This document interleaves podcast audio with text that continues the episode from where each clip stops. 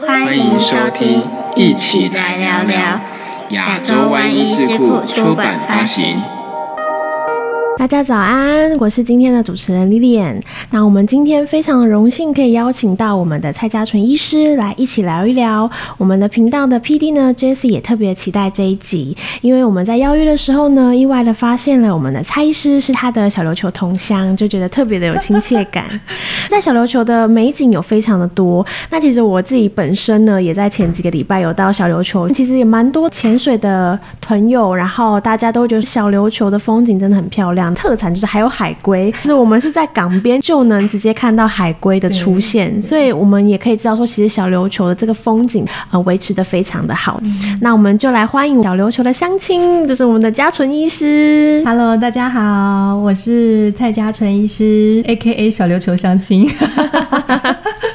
嗯，我。本身是家庭医学科的训练背景出身的，那之前一直都是在中部服务。我从中山医学大学毕业之后，就在彰化基督教医院，那一路呢这样子就是上山下海的受训，到后来这几年开始希望可以去推广这个预防医学的理念，所以跨足到洛桑预防医学诊所这边服务。对，是我这一集其实也很荣幸可以能够 受到 J C 跟 Lilian 的邀请。其实我发现大家都是很爱自然、是很爱海、很爱山的优质女孩们。是的，没错。对对啊，所以今天很期待可以跟大家一起来聊一聊。没问题。那我们想要请问一下嘉纯医师，在这个预防医学，它的明确的定义到底是什么呢？嗯哼，其实啊，预防医学过去很多人对它的了解就是说，哦，大概打预防针是预防医学吧，嗯，或者说，嗯，我们做健康检查是预防医学吧，是，其实这些都是预防的其中一个小环节。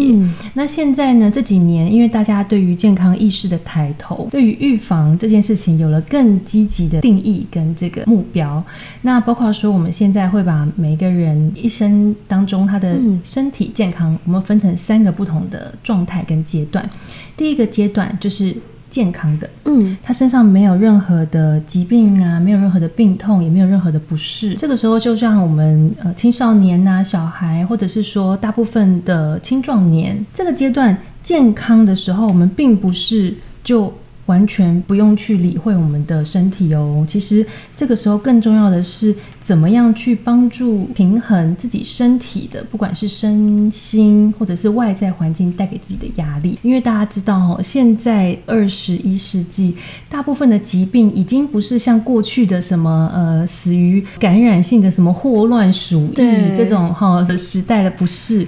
现在大部分人的身体健康的问题都是自己造成的，对，都是一些坏习惯养成的，都大部分是生活习惯病。那生活习惯病呢？从我们一开始认知的饮食不健康，然后没有好好睡觉，没有好好运动，其实现在发现到更进一步的哦，你的心理的状态也会影响到你的身体，身体的健康哦，不是忧郁症才叫做心理状态，不对是。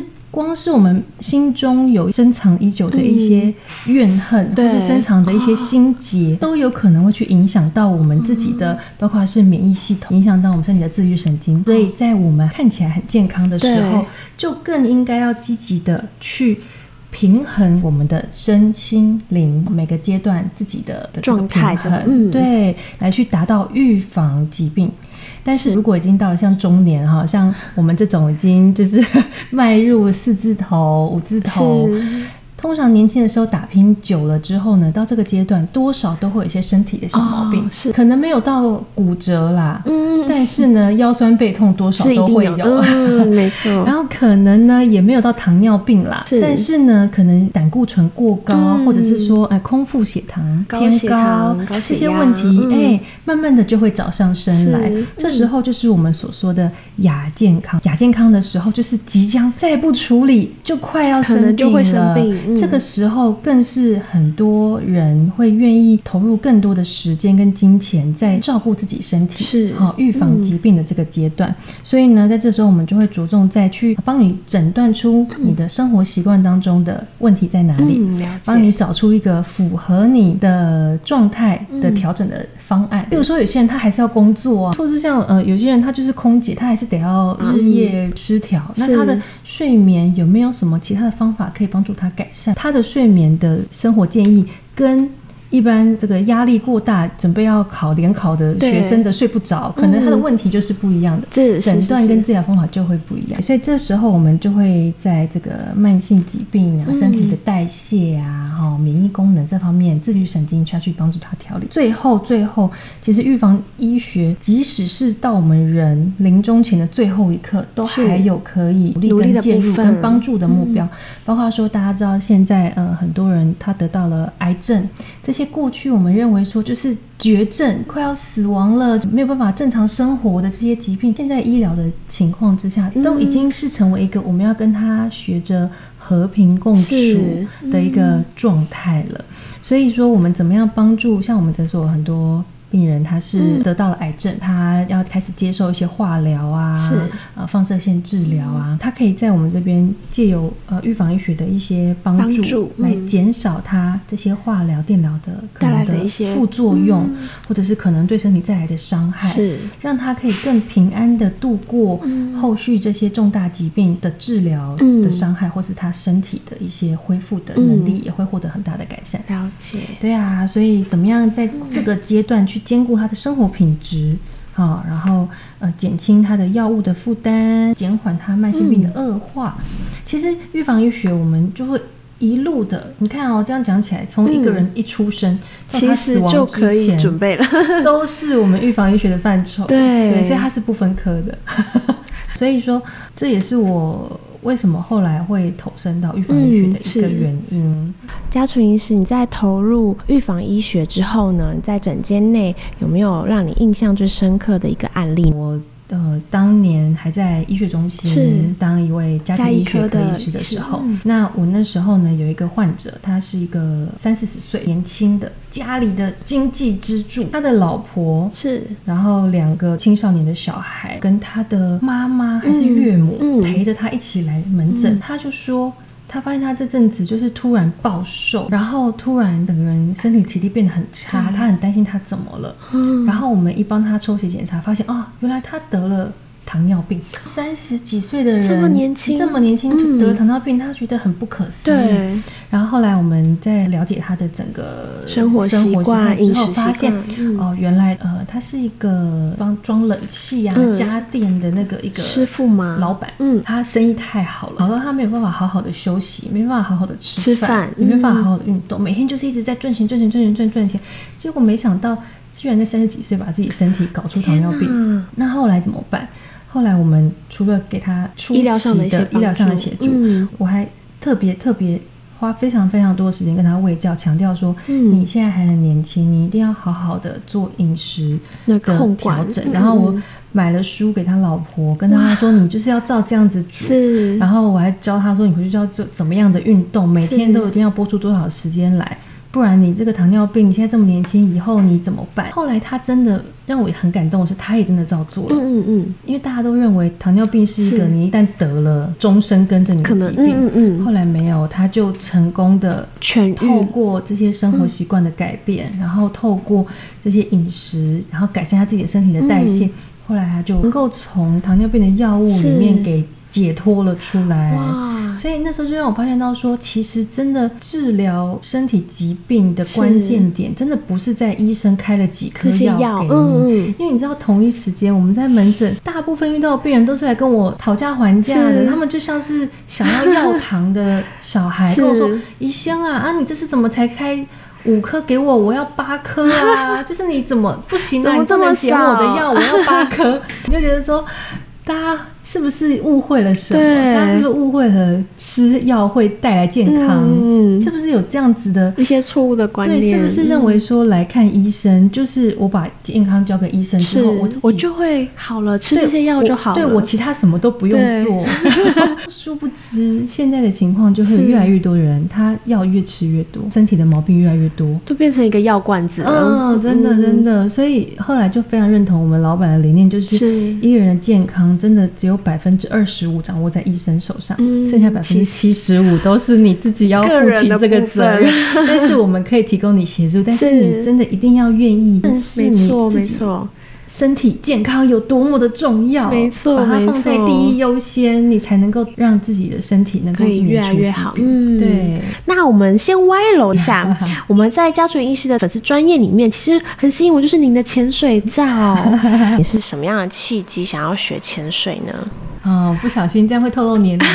不会不会，我们看不出来的。我第一次学潜水大概二十年前，那个时候呢，是我还在医院当是住院医师，哎还是实习医师的时候，吧，很辛。苦的时候。对，那时候在医院其实工作压力很大，是就刚好有一天值班呢，坐在我旁边的一个女医师，嗯就很无聊，晚上在急诊室值班，然后那天刚好没病人就聊天，就说：“哎、你有听过潜水吗？”我说：“好、潜水啊，那是什么？”我就好兴奋了。嗯他说：“哦，就是你看呐、他就拿他去潜水的照片给我看，哇说哇，这太棒了，我也要去学。”就傻傻的，就就直接报名什么都不知道。对，我说：“那你去哪里？”然后说：“哦，哪个教练？”然后我就打电话给他。然后结果我第一次去学潜水的时候，吓死我！二十年前，那时候台湾潜水运动还没有那么盛行普遍，我就报了那个潜水中心，然后他就说好，那你就晚上这个时间来，然后我们晚上的时间，对，因为我们我住台中，我们潜水都要到垦丁，你知道垦丁真的好远哦。要非常早出发呢。我们都是怎么样？我们都是五六点下班之后，嗯然后坐上潜水中心的箱型车，对然后就一路扎应该杀到垦丁去车上都睡死对，了，然后杀到垦丁去的时候，就刚好去那边睡觉，天一亮我们就马上就可以下水水。对，然后我那时候一上车，发现，哦，怎么车上九人的那个小巴士全部都是彪形大汉？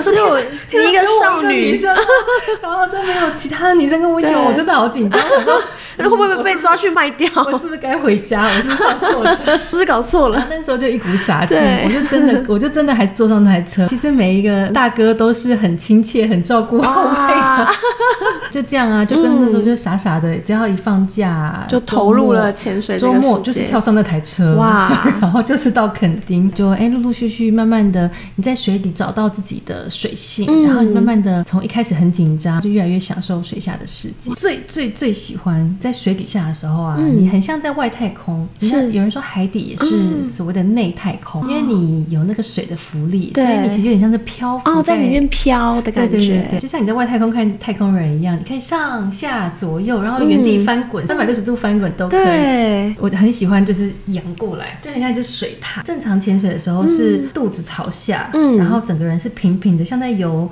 呃蛙式或自由式这样子往前移动。哦然后我很喜欢硬是把自己翻过来，像在仰视一样对。对对，然后呢？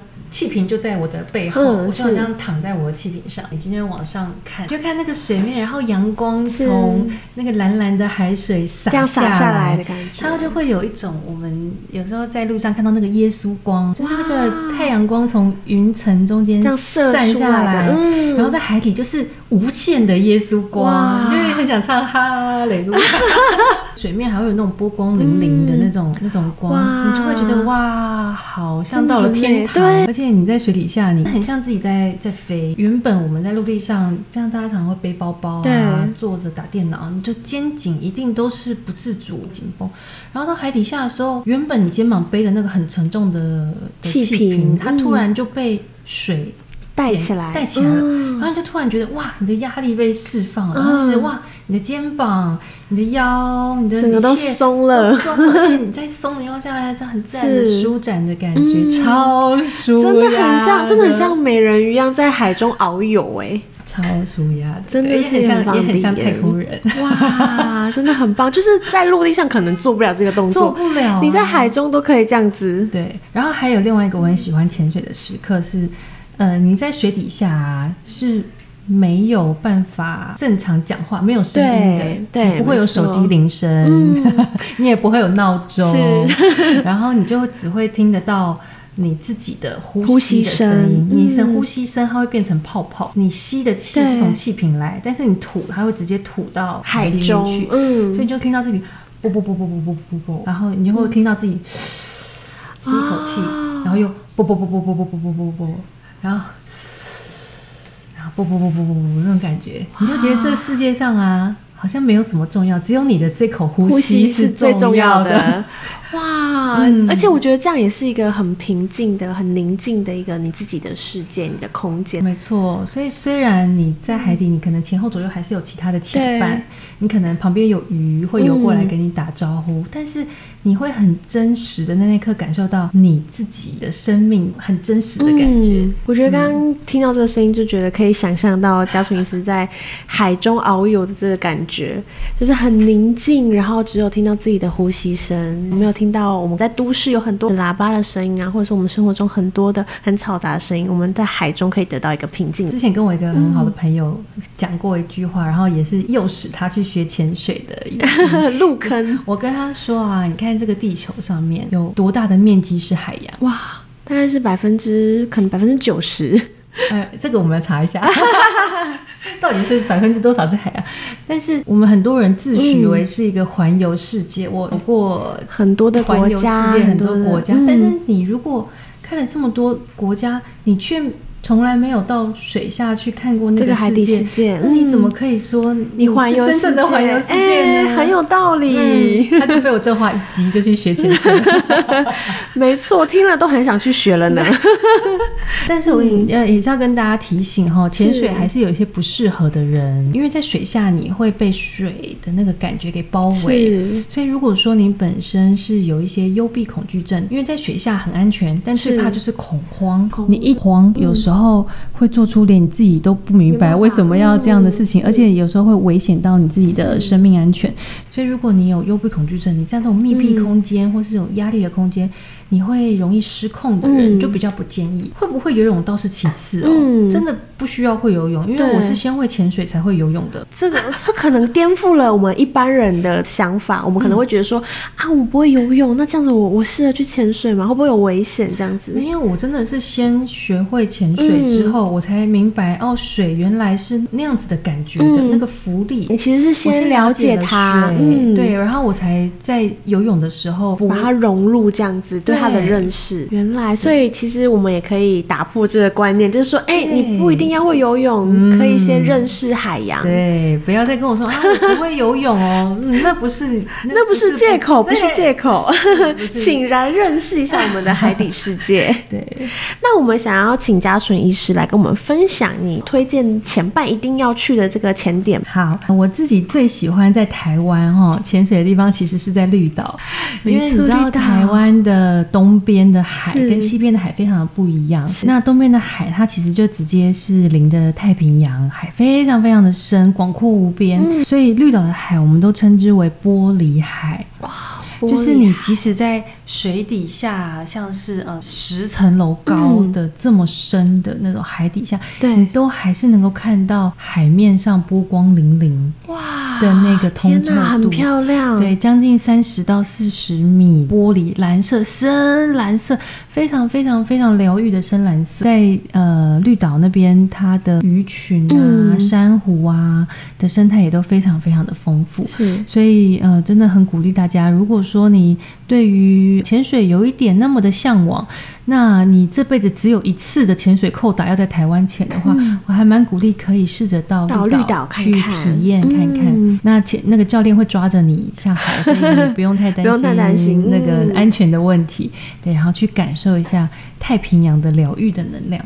哇，可以的话，有机会的话，一定要去看看这个玻璃海美景。那接下来呢，我们就想要谈谈，就是身为一个这么热爱潜水的嘉纯医师，是不是您对海洋也有一个特别的感情呢？嗯，因为刚刚前面一开始有讲到嘛，我跟那个 J C 都是东港小琉球这边的人。那其实我外婆家就在小琉球，我们住的地方其实离海边非常近。是我都记得我以前就是寒暑假的时候，我爸妈就会把我丢回小琉球，然后就在外婆家，就是跟外公外婆度一过一个暑假。嗯，然后那时候呢，其实我小时候就像我说的，我其实不太会游泳，而且其实长辈以前对于海都是相当、嗯觉得很危险，嗯相当敬畏的。是。他们会觉得说，哎呀，你小朋友就是在沙滩上玩一玩就好，嗯你不要没事到水底就下去，嗯。所以我其实小时候也没有在海里游泳的经验。嗯，可是你就会觉得哇，那么那么熟悉的海洋，但是我却一直都觉得我好像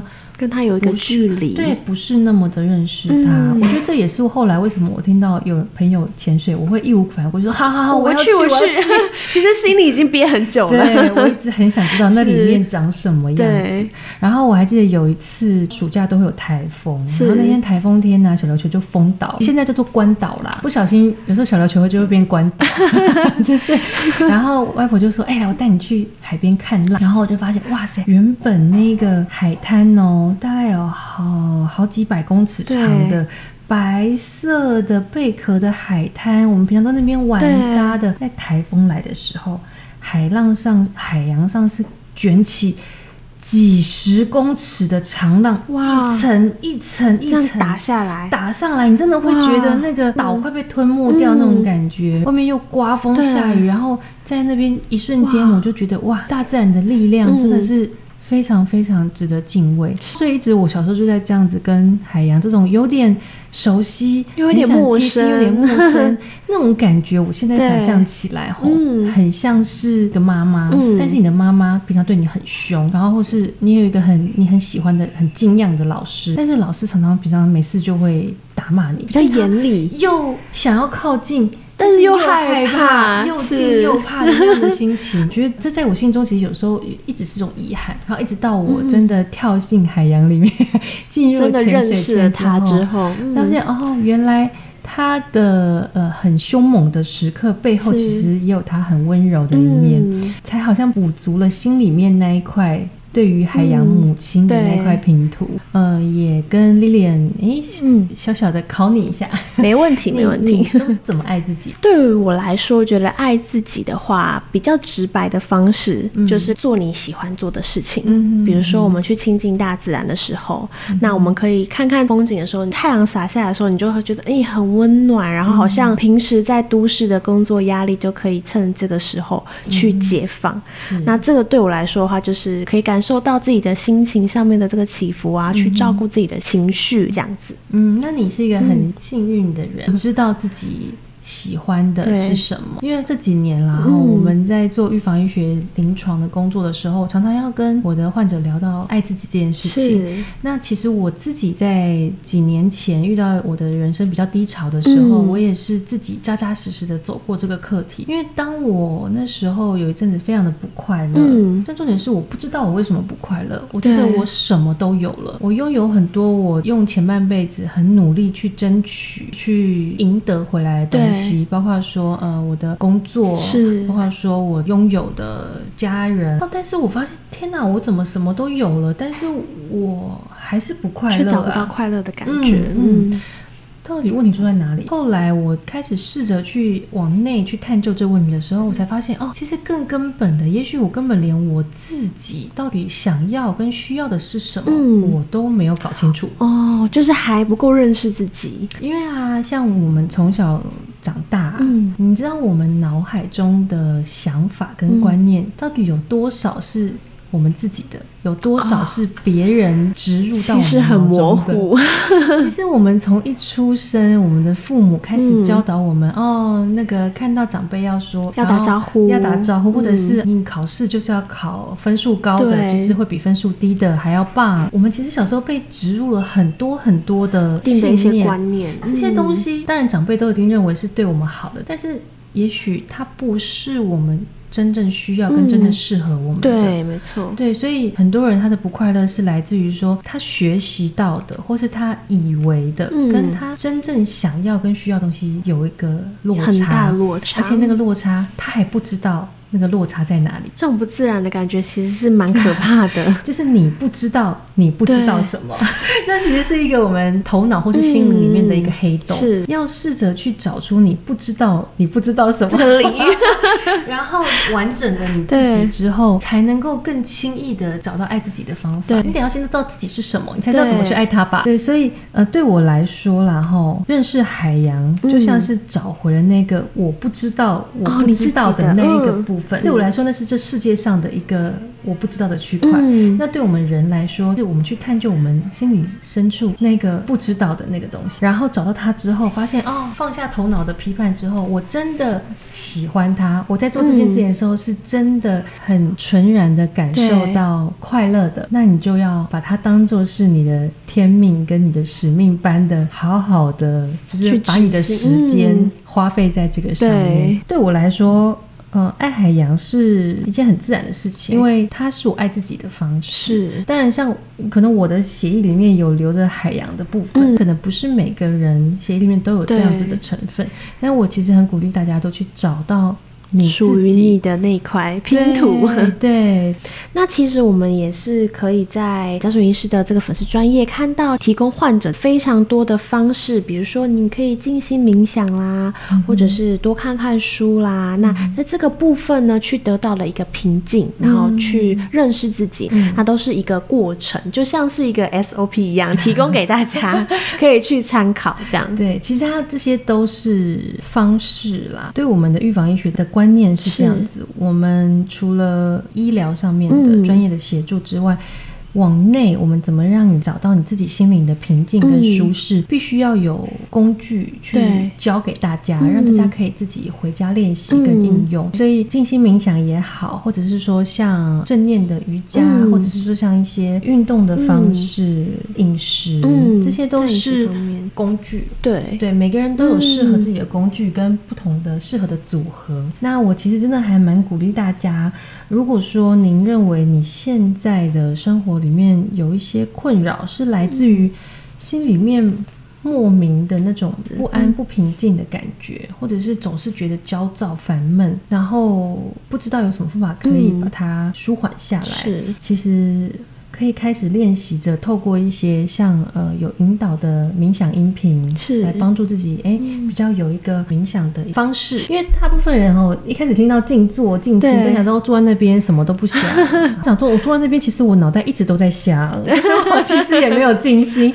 越想头脑烦恼 越对，所以这时候为什么要冥想的一些引导？可以 focus 在这个上面。对，嗯。因为很多人我们说，那你就注专注在你自己的呼吸呀、嗯你就数息呀、可是数久了会分心。，对，真的，现在人要专 要专注这件事情真的是蛮困难的持。续十五分钟以上 是很难的事情，所以倒不如叫他专心听一个音音乐乐或听一个引导语，嗯，他还比较能够跟着进入这个状态。对对，嗯那其实除了坐着以外，我们也可以透过像呃有一种叫行禅，行走着静心。有的人他真的坐不住，对啊坐坐久脚会麻。那这个时候，其实你找一个没有人会打扰你的地方，嗯你今天去呃我们对面的奥兹底公园，自己一个人，你不要跟任何人有眼神的接触，你就自己看着自己的路，然后专心的走自己的路，然后你去感受我今天走路的时候。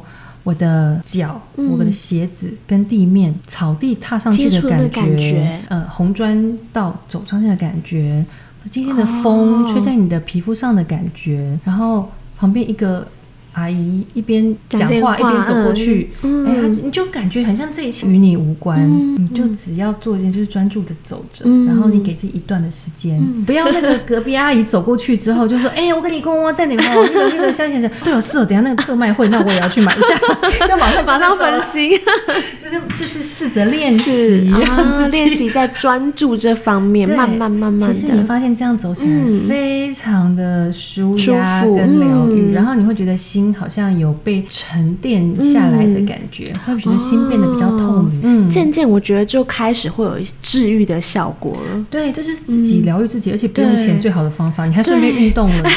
没错，哎，一举多得。然后你如果真的走在那个公园会太分心，那你就来潜水，因为潜水嗯水底下没有人，没有人 吵你。只有自己的呼吸声，这是非常好的一个方式。所以基本上非常鼓励大家哦，嗯就是就是还是要找到自己生活中的疗愈自己的嗯一个方方法。嗯，好，没问题。那我们很常听到说，哎，吃什么就对身体很好，吃什么就对身体不好的，所以不不能吃。那这样子的方式也是一种预防吗？那这样子，我们一些比较爱挑食的人，是不是就会身体不健康呢？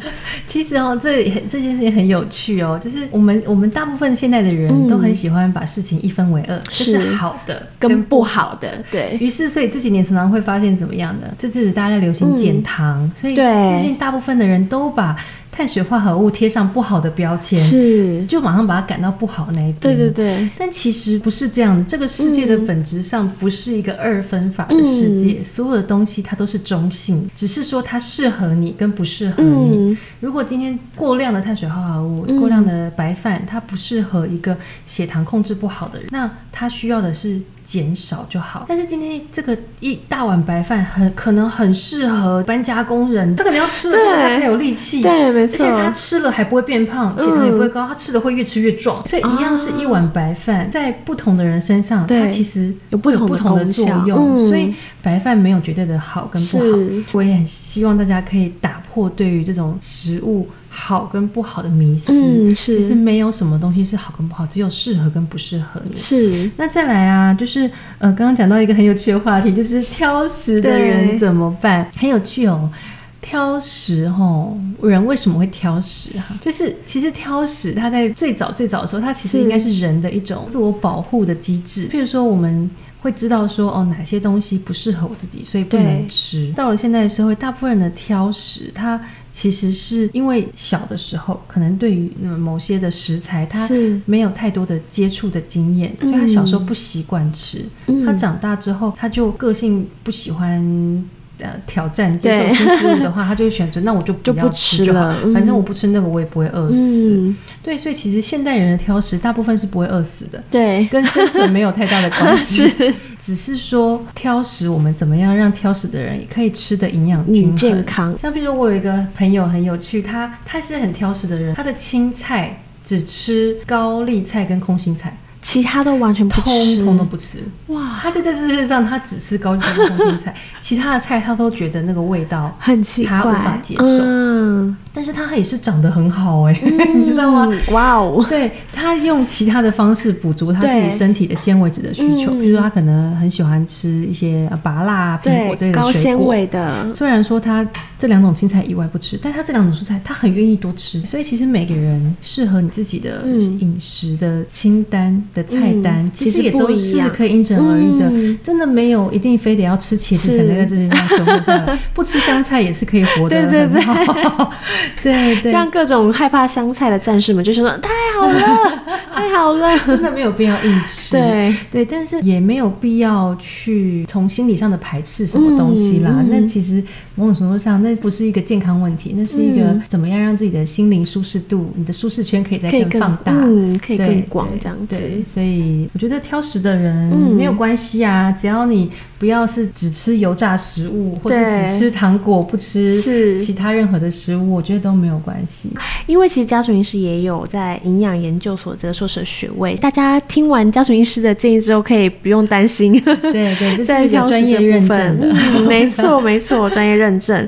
那我们大家可能会很好奇，因为像家属医师目前是在洛桑预防医学诊所提供这个医疗的服务，是。那我们可能会好奇说，跟一般的这个预防医学的诊所是不是有不一样的地方呢？嗯哼，嗯、其实就像现在大家对于健康的意识越来越抬头，所以预防医学很多的医疗机构都会采用这样的名词。那对我们洛桑预防医学集团来说，我们更重要的是强调身心灵的平衡。嗯是我觉得灵性这部分是大部分的医师比较少，也比较不想去碰触的一块。嗯是所以你可能会有呃身体治疗，身体各种器官，再小的器官都会有专门治它的医生。就比如说像一个眼睛的对，也有专门治眼睛白内障的医生，嗯、是也有专门治指甲问题的医生。是身体的部分大家都分工非常非常 非常的细。嗯心理的部分可能有呃精神科医师、心理的医师，但是灵性的部分你就没听过灵性的医师对，没错，第一次听到，对对，所以呃，怎么样去平衡身心灵？我觉得这个是我们诊所比较和一般诊所比较不一样的地方。嗯，对我自己个人来说啦，哈，以上立场不代表本公司所有人。对我自己本人来说，灵性。不等于宗教，宗教的确是很多人寻求慰藉、寻求灵性的一种形式。是，那宗教它是比较有规模的，然后有它的组织架构跟规章的一个形式的组织，但是。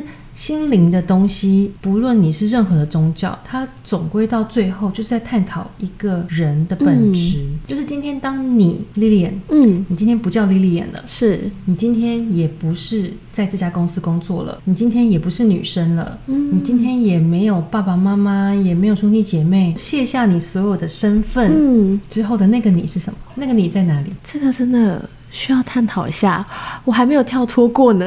嗯，真的是第的人都在扮演这些角色。嗯，没错没错。对，但是你要知道，那个东西，那个你是。的的确确真实存在的，跟一些客人聊天到，有些人他说他活了一辈子，对，他都在为别人而活，他一直觉得他自己好累、好辛苦、好不快乐，因为他做了好多事情，大家也都称赞他，他很棒，他每件事情都做得很好，但是他一直觉得他在为别人活，他不知道他自己是谁，在哪里，以至于他心里一直觉得很深很深的空虚感，那种空虚感就是很多人为什么会。到了中年、老年退休之后，开始去寻求各种的宗教或是灵性慰藉的原因哦，嗯，但是我觉得现在这个世代的年轻人，对，像你们、像我们，没有那么晚才觉醒这件事情。其实很多的人他在十几、二十岁就开始会去思考这些事情。那我觉得这是一个很棒的现象，那也非常鼓励大家。但是就是我觉得寻探寻灵性的这个过程。不要受骗呐！对，因为真的有好多，还是会有一些不好的，我们也没办法分辨真假的组织或是讯息，太复杂了。但不管怎么样，别人讲的其实都只能作为参考，对，它可以提供我们一个方向跟思考。但是最终的还是往内看自己，卸下这些角色之后的那个自己，从你妈妈肚子掉出来之后的那一个。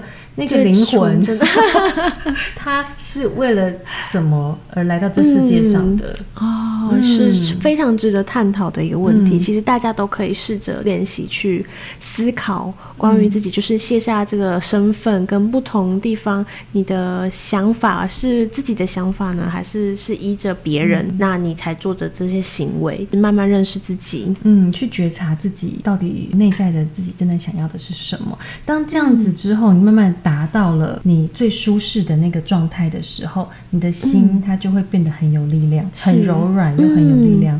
那提供这个方法，可以让我们的观众更认识自己，然后去学习到怎么样跟自己相处。那这也是洛桑预防医学诊所不一样的地方。如果有希望可以多了解的话，都可以到我们的官方网站。那其实诊所在高雄有设立分院，那台中以及台北都有，都可以来找我们美丽的嘉纯医师聊聊天。谢谢大家，很希望大家都可以呃找到自己内在的平衡。那下方连接话可以让大家更了解我们嘉纯医师。今天也很开心的可以邀请到嘉纯医师来当我们频道首季的第一集的。嘉宾，荣幸，非常荣幸，今天聊得很开心，谢谢丽丽，谢谢谢谢嘉纯医师跟我们聊了这么多，那我们就下次聊喽，大家再见，拜拜。